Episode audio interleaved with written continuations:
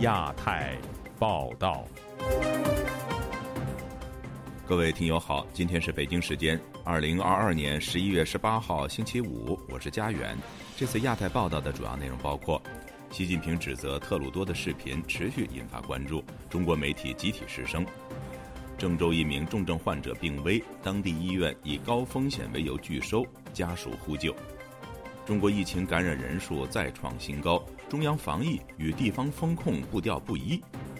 网信办再定新规，互联网平台对网民发帖要建立先审后发制度。拜习会之后，美中关系走向再成热点。接下来就请听这次节目的详细内容。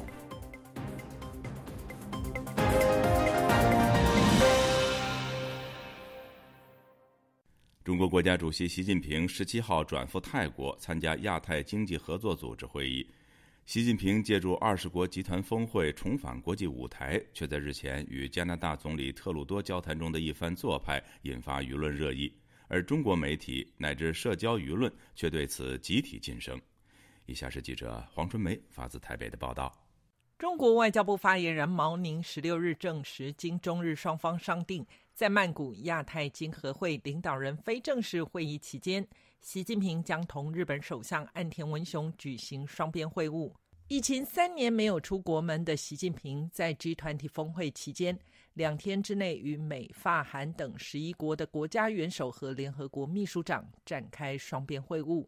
习近平在 G 团体大谈大国担当。而中国官媒央视称，习近平出席多场活动，彰显同一个关键词——合作。昔日的战狼在国际舞台改弦易辙了吗？在本台《亚洲很想聊》节目中，旅美中国经济学者郑旭光分析，习近平二十大后权力定于一尊，在外交事务可以放下身段。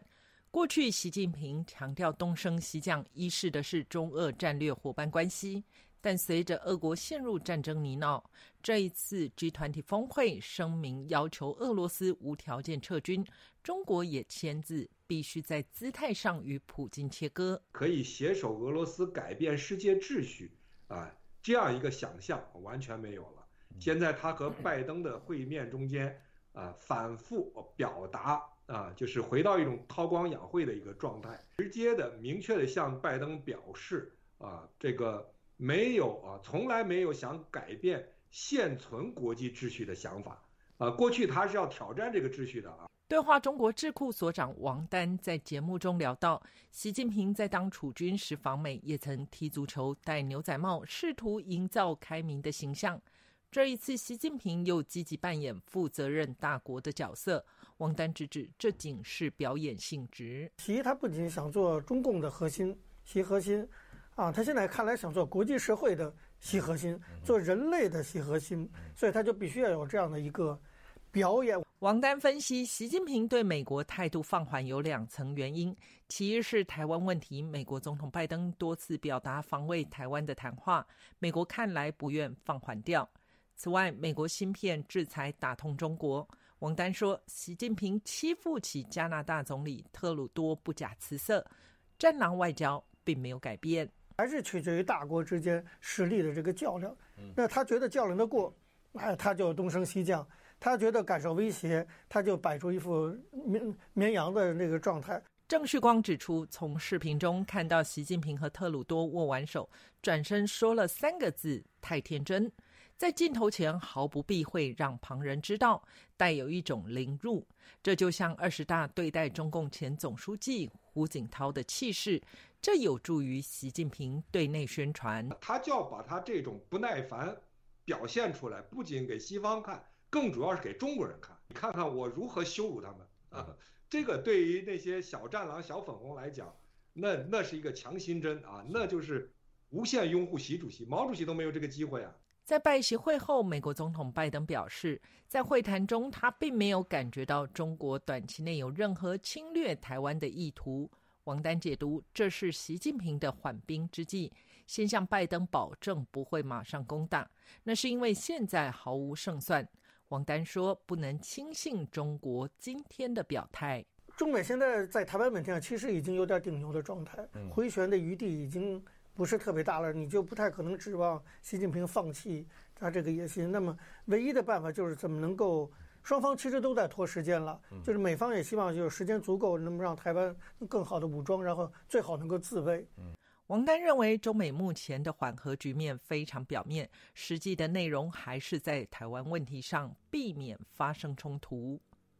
自由亚洲电台记者黄春梅台北报道。中国国家主席习近平怨怼加拿大总理特鲁多的视频引发了加拿大舆论不满。加拿大学者专家批评，习近平的语言和肢体动作都显示出粗鲁无礼，根本就是在蔑视加拿大。有专家认为。特鲁多终于亲身体验到中国的恐吓本性了，是时候认清中国真面目。请听记者柳飞的报道。二十国集团峰会期间，习近平和特鲁多有短暂十几分钟交流，提及两国的贸易、中国干预加拿大选举和国际地缘政治等问题。没想到，习近平很不高兴，特鲁多将对话内容对外透露。在会场大厅上，习近平直接对特鲁多发出抱怨。不合适，而且我们也不是那样进行的。如果有诚心，咱们就互相尊重的态度来进行很好的沟通，否则这个结果就不好说了。特鲁多则对习近平说：“在加拿大，我们相信自由、公开和坦诚的对话，我们将继续这么做，期待能够进行建设性的合作，但总是会有意见不同的事情。”虽然两个人有握手道别，分别离开了，但是习近平离去之后又补了一句：“很天真。”这段影片和对话内容在中国晋升了，在加拿大却是炸翻了天。许多人批评中国的霸道作风。加拿大前驻华大使赵普认为，这代表未来加中关系更低迷了。This was a veiled threat, and it's very rare that. 这是真正的威胁。习近平会做出这种行为是非常罕见的。他非常激动，脸色通红，手臂在动。他知道有媒体在录影，这一切都是预设好的。他想向特鲁多传递清楚信息。多伦多大学政治系教授王慧玲也说：“这是习近平事先安排好的。他知道媒体在拍摄，他希望国内外观众看到这一幕。”由于习近平在谈话中批评特鲁多很天真，又警告特鲁多谨慎，说否则这个结果就不好说了。前加拿大驻华外交官伯顿说，习近平的用词是粗暴、不屑、恐吓的，他不会对美国总统那样说话，所以这的确表明习近平对特鲁多有一定程度的蔑视，不认为加拿大是一个重要的合作伙伴。渥太华即将公布印太战略，预料会让中国进一步不悦。伯顿说：“我们也许会看到中国的报复行动，特别是当我们公布印太战略时，可能会有一些指责中国在加拿大的间谍行为，例如威胁我们的公民、设立警察分支机构等等。我想，两国领导人暂时不会再见面交流了。”温哥华中国自由民主人权促进会召集人黄宁宇说：“中国这几年的战狼外交，大家都看得很清楚。现在终于特鲁多亲身尝到了。希望渥太华内一些还会对中国有幻想的人，脑袋可以真的清醒一点。这个完全是符合他本来的面目，也是符合战狼外交的这个风格。特鲁多总理啊，可以有一个亲身的体验，向加拿大受到羞辱也不是第一次。”啊，早在王毅这个外交部长访问加拿大的时候，就对加拿大的一个记者出言不逊。二零一六年，王毅到加拿大访问，当时记者会上，加拿大的记者其实是向加拿大的外长提出关于中国人权的问题，却遭到中国外长王毅抢过话头怒斥，批评记者无权对中国的人权发言。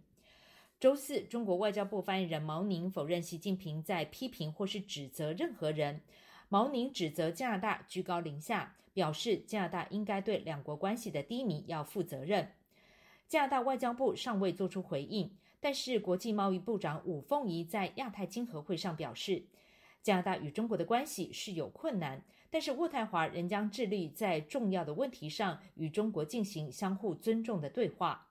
自由亚洲电台记者柳飞温哥华报道。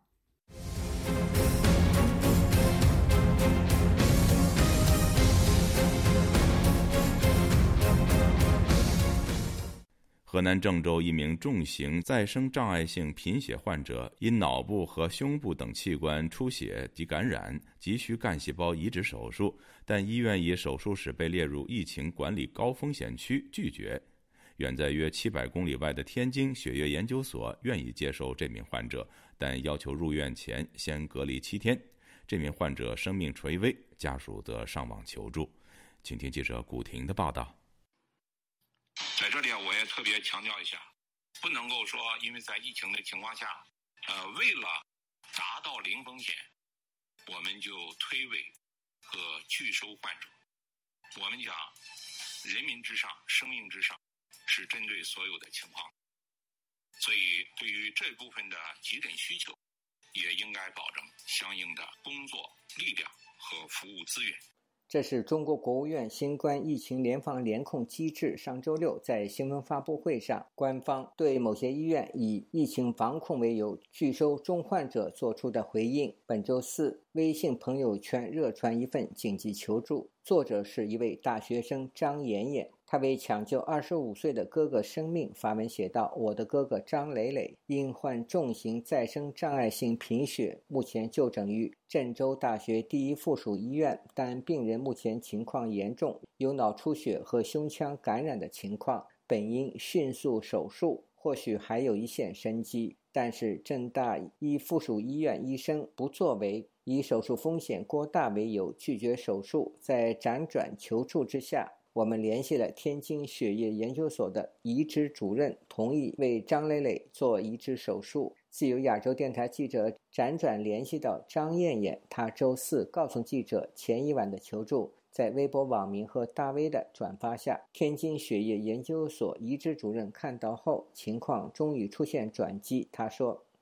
天津市卫健委那边好像就看到了他们那里的一个。”保医专班，然后就给我打电话，他说愿意帮我们协调对接那个我们想去的那个医院，就是血研所。但是到现在他都还没有给我回复。张艳艳说，今年八月，她的哥哥张磊磊被确诊患有重型再生障碍性贫血，急需做肝细胞移植手术。他说。手术，因为他现在是有脑出血和胸腔感染的情况，然后比较危急，然后只有手术就呃挽回一下。郑州因为最近疫情封控，那个我们在的那个医院，他那个手术台呀都封着，然后包括他医生也说了，呃，如果现在做手术，很有可能面临着药物跟不上、供应不上的一个问题，就是拒绝为我们做手术。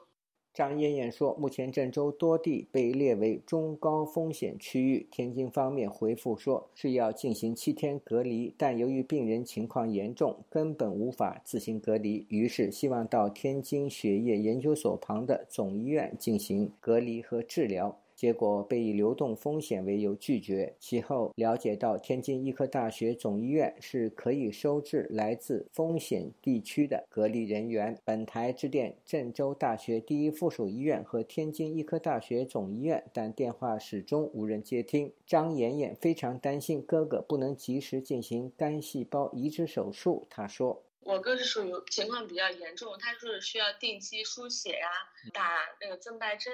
按他们来说，在定点医院隔离七天，一定要为了维持这个病人的生命健康，你肯定是要给我们进行一个血液专业方面的一个治疗嘛。那些定点医院它只是有简单的发热门诊，肯定不行，我们就是很无奈。家在河南商丘就读于中国海洋大学的张妍妍说：“哥哥自从十月中旬出现感染发烧，最近一周身体状况越来越差，但在封控中的郑州各大医院均无法提供手术治疗。”张妍妍请求政府和医院向他们伸出援手，帮助解决患者隔离就诊的问题，挽救他哥哥的生命。自由亚洲电台周三报道，郑州一名四个月大的女婴因延误救治十二个小时不幸死亡。该女婴父亲周三在网上发消息，指责防疫人员和急救站失职。对此，郑州幺二零急救指挥中心人员回应《中国新闻周刊》称，已关注到此事，郑州市卫健委已介入调查。郑州市卫健委宣传部工作人员表示，相关事件正在调查中。自由亚洲电台记者古婷报道。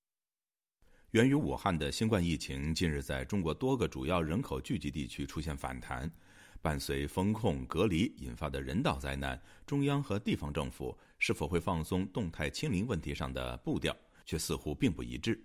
以下是本台记者唐媛媛的整理报道。据中国国家卫健委网站统计，十一月十七日，中国新增本土确诊病例两千三百二十八例，本土无症状感染者两万零八百零四例，这一状况达到六个月来的新高。而传染病例主要集中在并没有放松风控政策的大城市，例如广州。中国国家卫生健康委新闻发言人、宣传司副司长米峰周四在国务院联防联控机制举行的新闻发布会上表示，要坚定不移落实外防输入。内防反弹总策略和动态清零总方针，完整、全面、准确理解和把握优化防控工作的部署举措。中国国家疾控局副局长沈宏斌也在会上表示，往后在疫情群聚爆发地，只有密切接触者需要集中隔离。次密接隔离的相关规定已取消。他还点名，有些地方政府将密接的密接直接判定为密接，自行升级管控措施是没有必要的。十一月十一日，中国国务院联防联控机制发布优化防控二十条，包括上海市在内的六个省市也宣布取消区域全员核酸检测。外界注意到，地方政府针对取消核酸检测的表态是没有发生区域传播，无需开展区域全员核酸检测，而中央政。政府也强调要纠正一天两检、一天三检等不科学做法。不过，中国卫健委发言人米峰周四同时强调，尽管中央要求地方不得过度防控、层层加码，防止一封了之，但也反对不负责的态度，防止一放了之。外界注意到，北京警告地方政府不要解封过快，可能也是为了避免放宽风控政策后各地医疗系统超载。也因此，国务院二十条中，除了放宽现行的风控政策，还要求各地加强医疗资源建设，包括准备更多住院床位和重症床位。广州市政府新闻办公室发言人王宝森周四也表示，当前广州市疫情形势仍然十分严峻，全市规划建设方舱医院床位和隔离板房床位。位近二十五万个，目前已经交付近四万个。继郑州富士康员工逃离厂区，多地发生因隔离延误治疗造成病患死亡的事件后，中国当局在防疫政策放宽或严控的步调不一，再次引发民怨。近日来，中国互联网上出现民众抗议风控、拆除围栏或路障的视频。自由亚洲电台记者唐媛媛华盛顿报道。中国国家互联网信息办公室又修新规。责令互联网平台管理者对网民跟帖评论，除了要求实名制，还需要通过审核，建立所谓“先审后发”的制度。有学者说，在新冠疫情期间，众多网民在官方账号留言批评或者是嘲讽政府，是官方这次采取更严厉措施的主要原因。以下是本台记者古婷的报道。中共二十大后，中共中央网络信息办公室频繁发文，对互联网实施更为严厉的管控措施。网信办本周三发布的新修订的《互联网跟帖评论服务管理规定》共十六条，重点提到了跟帖评论服务。该规定对跟帖评论服务作出的界定是：互联网站。应用程序以及其他具有舆论属性或社会动员能力的网络平台，以评论、回复、留言、弹幕、点赞等方式为用户提供的发表文字、符号、表情、图片、音视频等信息的服务，互联网平台管理员需建立先审后发的制度。浙江学者蒋乾周四接受自由亚洲电台采访时表示，新修订的。管理规定重点在于网民的跟帖评论，因为在新冠疫情期间，网民被禁止发表涉及疫情的非官方信息，唯有在评论中表明与政府言行相反的意见。他说：“这一条很有可能就是当局出台整个管理规定用意所在。当局呢，不希望让互联网来传播、来关注这些公众所关心的热点事件、重大案件。”重大灾难事故的，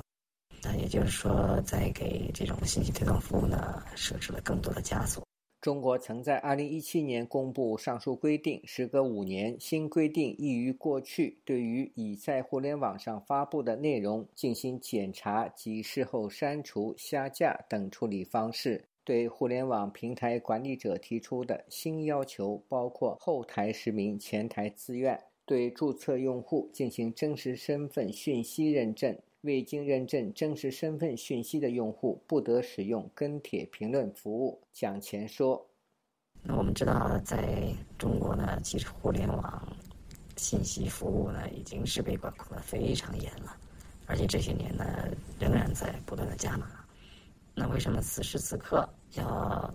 还要推出这种呃力度非常强的这种禁止性的规定呢？”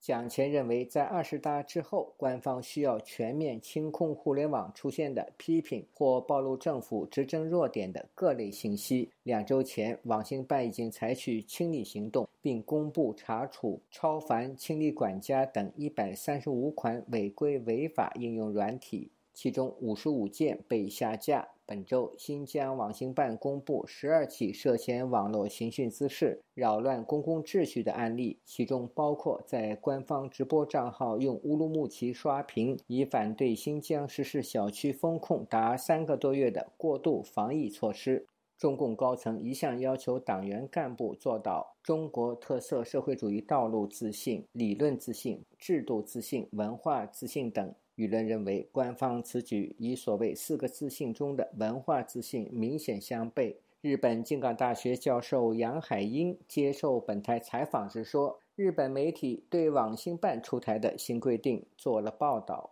这说明啊，他要进一步管控网络空间，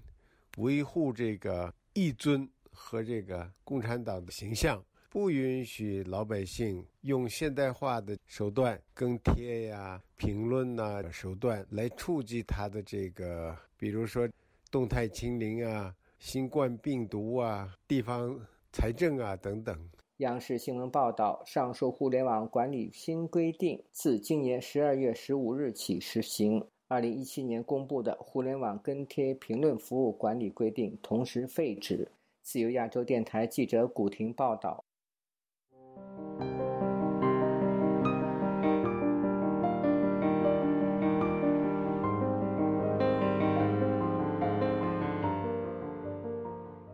备受舆论瞩目的拜习会落幕之后，美国总统拜登曾经公开表示，外界不必担心美中出现新冷战。中国官方则呼吁两国确立对话而非对抗、双赢而非零和的交往基调。不过，有美国学者警告说，中国早已对美发动了冷战，美国及其盟友必须就此做好充分准备。请听记者凯迪的报道。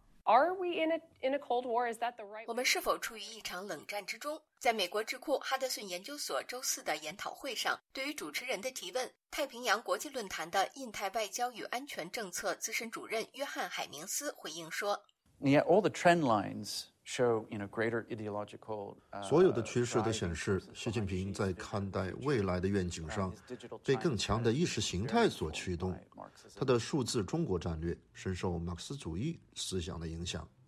海明斯谈到，习近平的数字中国战略、国内大循环为主体、国内国际双循环的经济发展理论，以及长期来讲要与美国脱钩的战略等，都显示中国迈向冷战的趋势。他认为，冷战包括很多方面因素。而这场美中之间的新冷战不同于传统意义上的冷战，因为战争风险如此之大，以至于两个大国之间的竞争不是垂直性上升，而是跨越诸多领域，甚至包括社会文化领域的横向升级。今年十月份，拜登政府发布了美国新版国家安全战略，指出美国不寻求冲突或新冷战，但将中国称为最大的地缘政治挑战。并强调，中国是唯一既有改变国际秩序意愿，也有能力实现这一目标的竞争对手。日前，拜登在拜习会中还表示，美国将继续与中国进行激烈竞争，但他重申，这种竞争不应转向冲突，而是美中必须负责任地管理这种竞争，并保持开放的沟通渠道。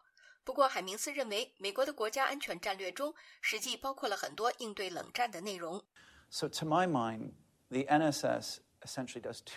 我认为美国的国家安全战略做了自相矛盾的两件事。它为以价值观为基础的冷战打下了基础，借用杜鲁门的方式捍卫民主盟友。但也捍卫那些感到被其他大国威胁的非民主国家。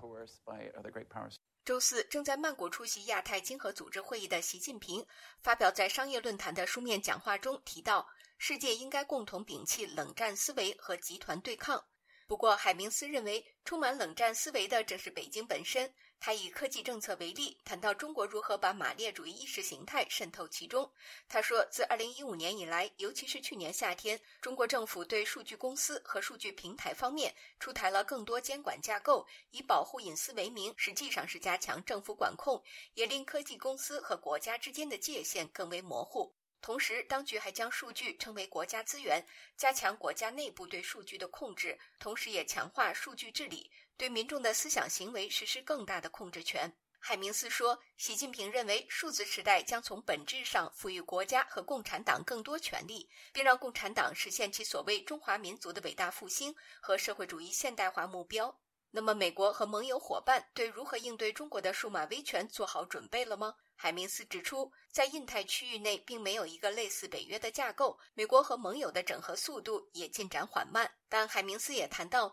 美国的盟友，无论是欧盟还是英国、法国，都开始提出自己的印太战略。他们并不想遏制中国，但他们看到中国对自由开放的国际秩序的抵制。海明斯说：“And so I see the right, the right strategic documentation. 我看到了正确的战略文件，正确的想法。现在是如何执行和时间表的问题。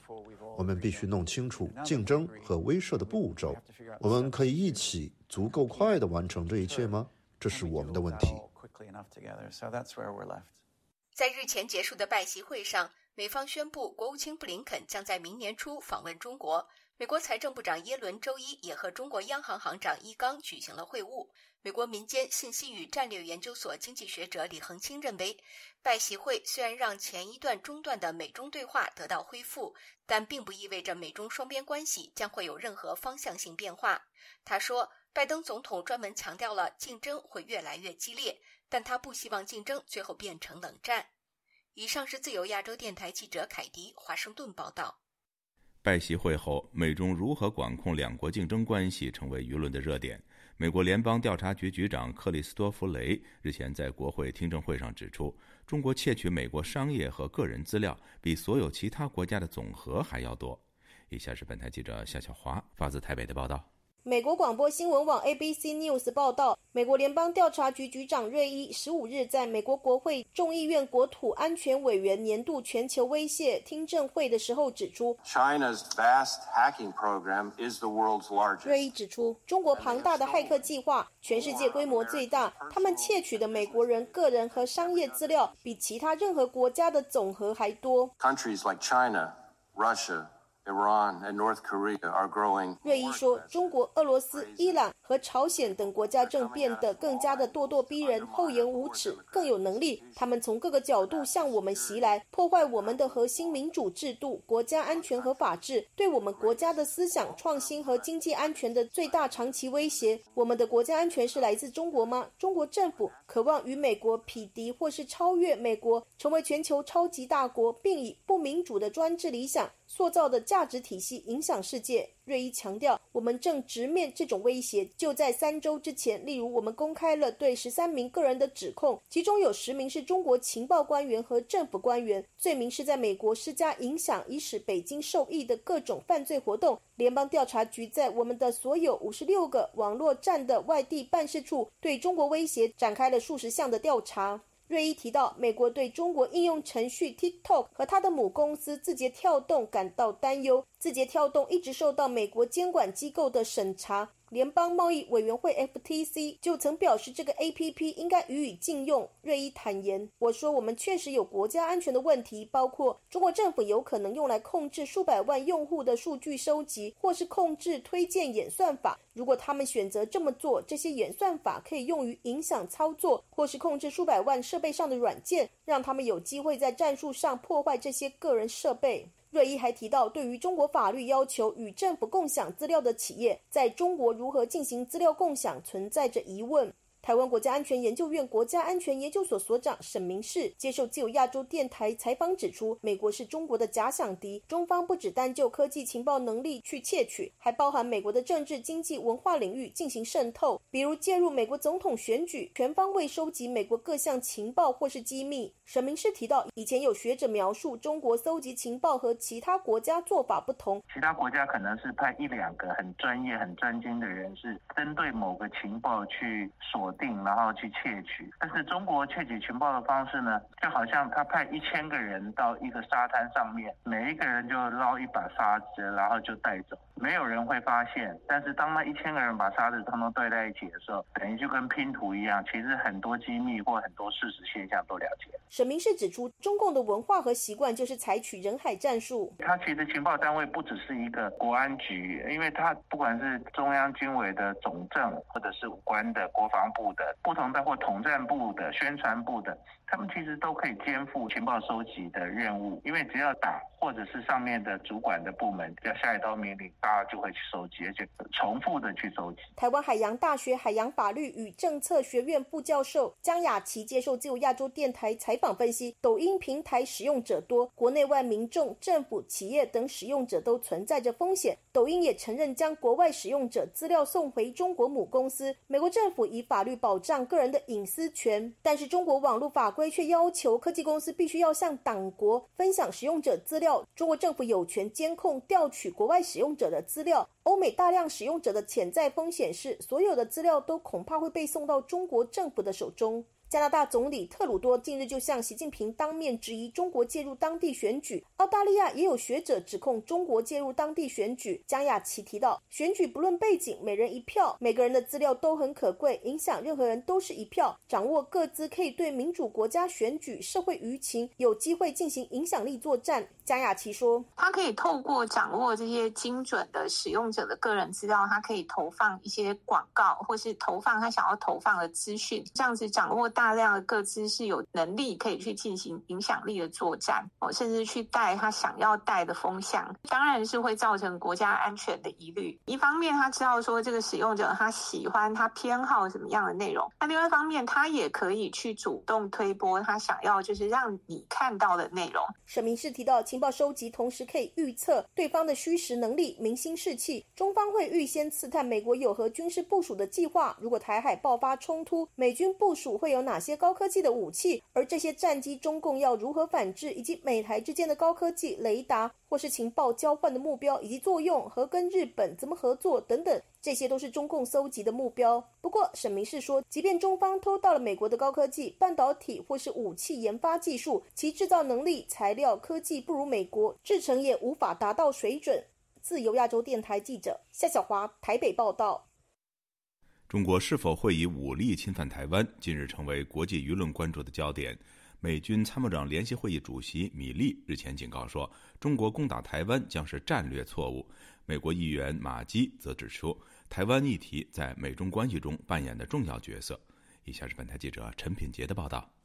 米利将军周三在与美国国防部长奥斯汀共同召开的记者会上说，他认为中国国家主席习近平会做出符合中国利益的决定，也相信他是个理性的人。如果对台湾发动攻击，将面临重大的风险。米利表示，台湾的地形复杂，是进攻非常困难的军事目标，更是一个难以执行的军事行动。中国仍需要一段时间才能拥有军事能力。同时，他也指出，美方正密切观察，并在军事上做好准备。目前的一个关键是确保台湾能够自我防卫。米利说：“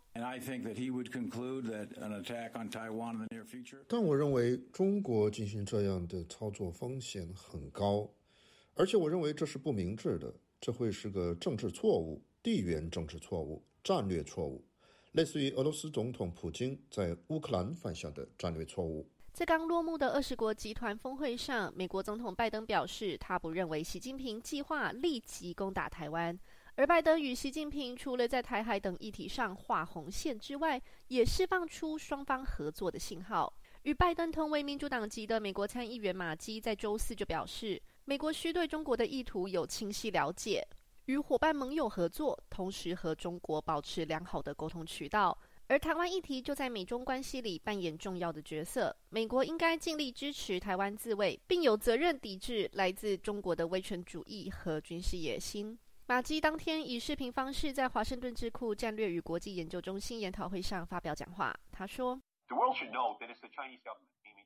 世界应该知道，是中国政府意图改变台湾现状，而不是美国政府，也不是台湾。在国会，我们应该专注于对抗中国，以军事力量单方面改变台湾现状。我们应该让台湾处于最坚固的地位来防卫自己。”应该确保我们在该地区和世界各地的盟友伙伴知道，我们致力于台湾自卫，并尽一切努力避免冲突发生。日本首相岸田文雄十七日在泰国与习近平举行面对面的会谈，岸田文雄就在会中重申台湾海峡和平稳定的重要性。外界担心，在习近平顺利连任之后，他有可能会更加野心勃勃，并对台湾采取更具侵略性的行动。台湾淡江大学战略研究所副教授黄介正在同场的研讨会上分析了中国侵略台湾的可能性。他说：“中国政府和习近平将和平统一作为今日对台湾的首要政策。北京凭借压倒性的外交和经济影响力，已经能够在不使用武力的情况下胁迫台湾进行统一谈判。国际社会对俄罗斯入侵乌克兰的反应也是借鉴。此外，二零二四年一月和十一月。”台湾及美国将分别举行总统大选，这可能会为台海军事冲突带来影响。黄建正表示，他不认为北京或华盛顿会故意制造挑起冲突，但美中台三方都应该谨慎行事，保持畅通的沟通渠道十分重要。不过，参与同场讨论会的美国前国家情报委员会东亚国家情报官科否却不是这么乐观。科否说。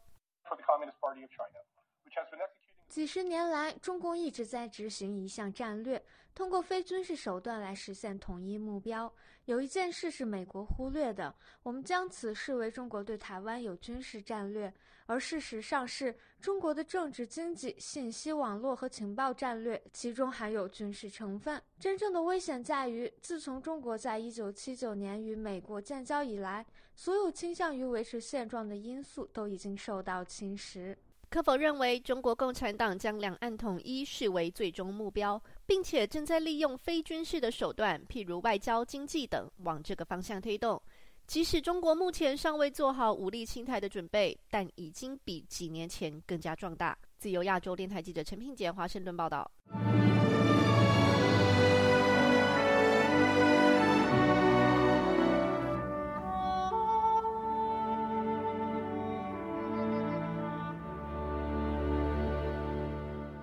正当北京表明愿意和德国构建所谓全方位战略伙伴关系之际，德国外交部起草对华战略草案，外长贝尔伯克要求把双方经济合作与中国的人权状况挂钩。有评论认为，草案颠覆了德国长期以来与中国交往的模式，势必重塑德中关系。以下是记者高峰的报道：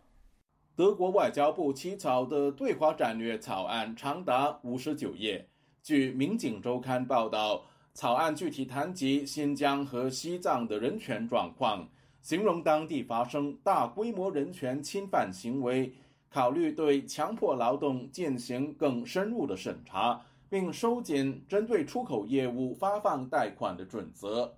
在谈到外界关注的制裁时，该草案表示，若在欧盟框架内不能确保供应链没有侵犯人权行为。德国也应准备停止从侵犯人权的地区进口产品。德国外长贝尔伯克所属的绿党主张对中国采取更强硬的贸易政策。台湾国家政策研究基金会顾问曾富生认为，对华战略草案涵盖了联合政府内不同党派的立场。因为现在的德国的政府啊。是一个联合政府，这个联合政府里面呢，有主张要跟中国大陆强化经贸合作关系，满足德国内部经济发展的需要，这是一派的看法。那另外一派的看法呢，就是认为说德国必须要坚定这个对于人权的主张，所以呢，啊，不能够太过度的依赖啊中国大陆。这个综合之下呢，就是想要用这个。跟大陆的经济合作，跟这个人权的改善，啊来挂钩啊，希望能够双管齐下。据报道，德国外交部已向其他部门提交草案，稍后将投票表决。曾富生表示，俄乌战争导致德国出现能源危机，估计草案会遇到阻力。现在因为欧洲啊，其实德国的经济环境越来越差啊，因为他们失去了非常廉价的能源来强化他们产业的竞争力啊。同时呢，因为现在欧洲，尤其是德国、法国。那面临这个呃俄罗斯的威胁，很多资金跟产业还有人才都开始往美国移动，那造成美德国中下中低阶层的啊这个生活的困难，还有这个抗议的潮流啊越来越强，他们现在需要中国大陆经济合作的那个比重啊反而升高了很多。德国杜伊斯堡大学政治学博士、中国独立时评人吴强认为。对华战略草案颠覆了德国数十年来所谓的“沉默人权”外交方针，改变了过去的欧洲对中国的人权外交的模式，把它上升到呃跟经济挂钩了，这是一个重大的一个变化，升级为一个人权经济的一种形态。因为现在的企业经济都是全球化的，都是复杂供应链的，它是包括德国企业在内的所有的企业以及相关的全球相关的供应链企业都要经历到一个人权合规的问题。吴强说，草案不仅重塑德中关系，而且影响极为深远。人权议题战略化，重塑德中关系、欧中关系，以及重塑全全球化秩序，那么就意味着未来中德之间的关系。不是简单的过去几年中美贸易战的翻版，也不是简单的两个制度之间的竞争，而是两个制度围绕着人权问题会产生摩擦和冲突。德国总理苏尔茨本月初访问中国时，习近平曾表示，中方愿同德方共同努力构建面向未来的全方位战略伙伴关系，推动中德、中欧关系取得新的发展。当时苏尔茨说。愿意与中方深化经贸合作，并且就立场不一致的问题交换意见。自由亚洲电台记者高峰香港报道。英国首相苏纳克参选期间曾经把中国形容为威胁，然而近日他以首相身份出席二十国集团峰会前夕，却改口把中国形容为系统性挑战。正当外界关注他是否有意为中英关系吹和风之际，英国情报官员和商务部门却相继做出对华强硬的举措。以下是记者吕希发自伦敦的报道。我对中国的看法很直接，我认为中国明确的对我们的价值和利益构成了系统性威胁。呃，不对，是系统性挑战。在前往印尼巴厘岛。出席 G 二十峰会的路上，英国首相苏纳克这样回答记者有关于对华政策的提问。他先是把中国称为系统性威胁，随后又迅速自我纠正，以系统性挑战形容中国。虽然只是一字之差，然而在前任首相特拉斯短暂的任期当中，把中国正式列为威胁，曾经是他的主要任务之一。然而，苏纳克在 G20 前夕的这一番话，就被美国政治新闻媒体政客形容是放弃把中国列为威胁，也是自打嘴巴。苏纳克今年夏天参选执政保守党领袖的时候，曾经把中国定性为英国和世界经济和国家安全的最大长期威胁。而在 G20 峰会期间，英方曾经高调宣布苏纳克会和习近平会面，不过会面最终告吹。唐宁街首相府解释是因为行程问题，然而有分析却认为中方取消会面是因为苏纳克曾经扬言随时准备支援台湾。苏纳克回国以后，周四在下议院继续以挑战形容中国。工党领袖斯塔默追问苏纳克会否采取和前任不同的对华政策。苏纳克一方面表示会和美国站在同一阵线，但另一方面就强调和中国对话的重要性。我们的对华态度和美国完全一致，也和加拿大和澳大利亚等盟友一致。当然，中国对我们的价值观、利益和经济安全构成重大挑战，我们应采取措施自我防卫，但我们也应和中国进行对话。这有助于解决一些我们共同面对的迫切的全球问题。然而，相对于首相苏纳克暧昧不清的态度，他的内阁官员在对华态度上却毫不含糊。英国军情五处处长麦卡雷姆周三在伦敦军情五处总部发表年度报告的时候，把中国、俄罗斯和伊朗列为英国三大国家威胁。而作为足球大国，英国军情五处处长麦克雷姆更以足球作为比喻，形容俄罗斯以手爪打脸和频繁作弊来达到目的。而中国却试图改写游戏规则，收购球队和招揽对手的教练为他们工作。麦克雷姆又特别提到，上个月中香港示威者在中国曼彻斯特总领事馆外面遇袭的事件，以及中国的海外公安局，强调英国不能接受国民被滋扰。以下我的同事读出：这些活动已扩展到利用统战部和其他前线组织，向那些挑战北京当局核心利益的人施压。无论那是关乎香港民主，还是关乎新疆的侵犯人权行为，随着习近平主席以无限期连任巩固权力，我们可以预期这些行为会进一步增加。我们不能容忍任何人恐吓或骚扰英国国民或以英国为家的人。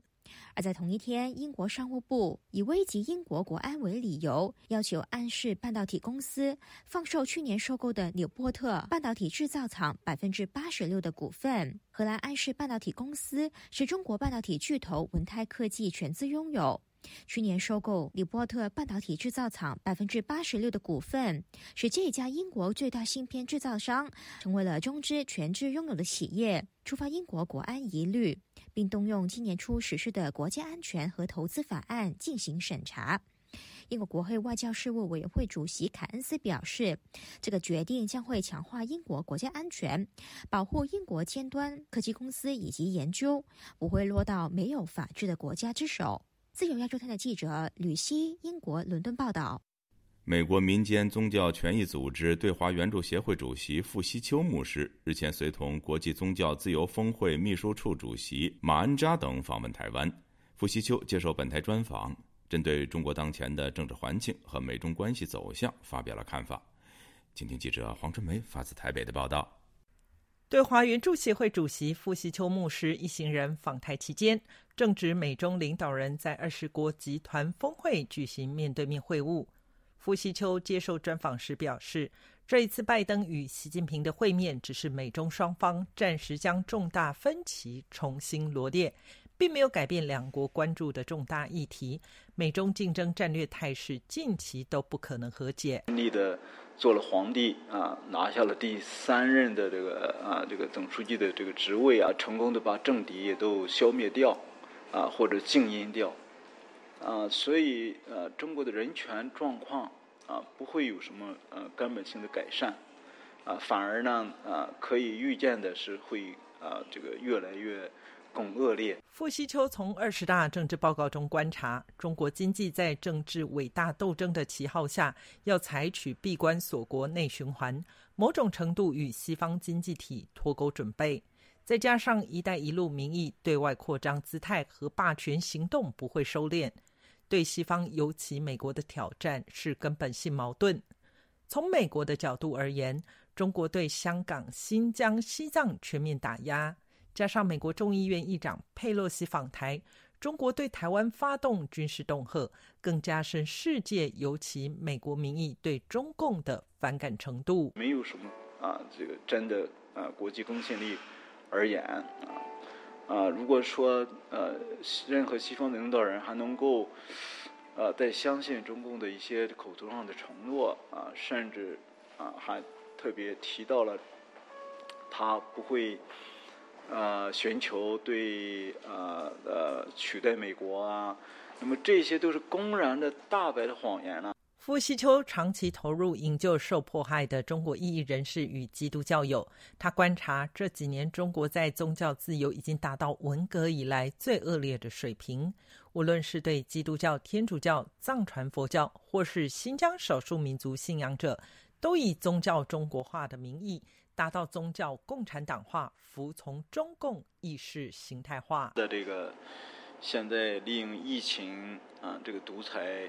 然后又做了这么一个广泛的啊，某种程度上很成功的啊这种啊网络呃监控的体系。中共现在你看都不需要说，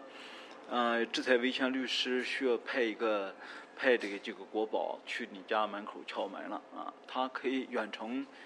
就把你的这个呃绿码改成黄码就可。此行，傅西秋也与联电创办人曹新成会面。傅西秋敬佩已经拿到新加坡护照的曹新成，毅然返台为防卫家园出钱出力。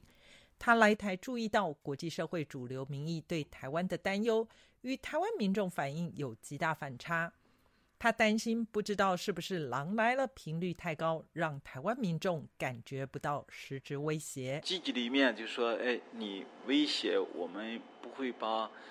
呃，就是说你的威胁当成我们呃生活的常态化，影响了我们的正常的生活。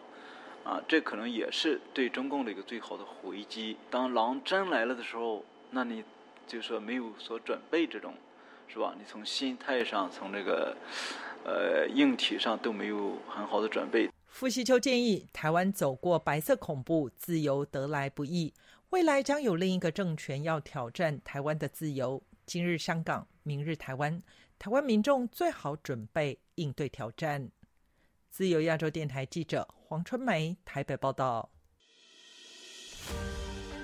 中国的民主人士依然坚信真理，运用非共产主义世界的内部政治和社会改革的力量，海洋升温还有酸化，海洋生物多样性已经。那么毛泽东的文革就确实可以跟斯大林的大清洗。中国近年来对俄罗斯的援助金额，相当于对非洲各国总和。亚太时政历史构成。异议者见地，弱势者心声。兼听则明，听自由亚洲电台播客，了解中国多一点。苹果、谷歌及 Spotify 等各大平台均可订阅，免费收听。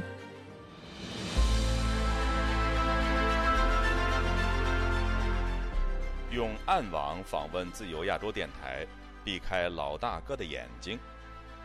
为了协助读者能够安全的获取被中国政府封锁的新闻，自由亚洲电台联手开放科技基金，为普通话部和粤语部特别开辟了尾缀为点儿 o n i o n 的暗网网址。中国大陆的读者可以借助此网址匿名访问本台。新冠病毒爆发之后的一个月，中国民众怀抱着对真理的渴求，勇猛地。翻越防火墙，自由亚洲电台普通话网站访问量暴增，社交媒体粉丝数也取得历史性突破。自由亚洲电台目前有三个暗网网址：英文版 www 点儿 rfa 六二 zl 六 z 六 owmtlf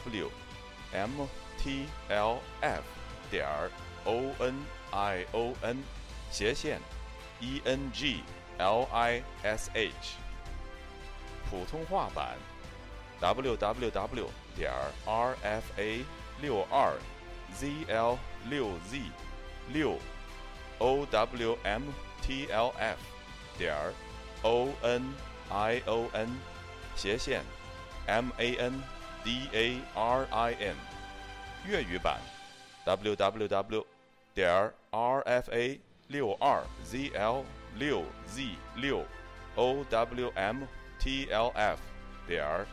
onion 斜线 cantonese。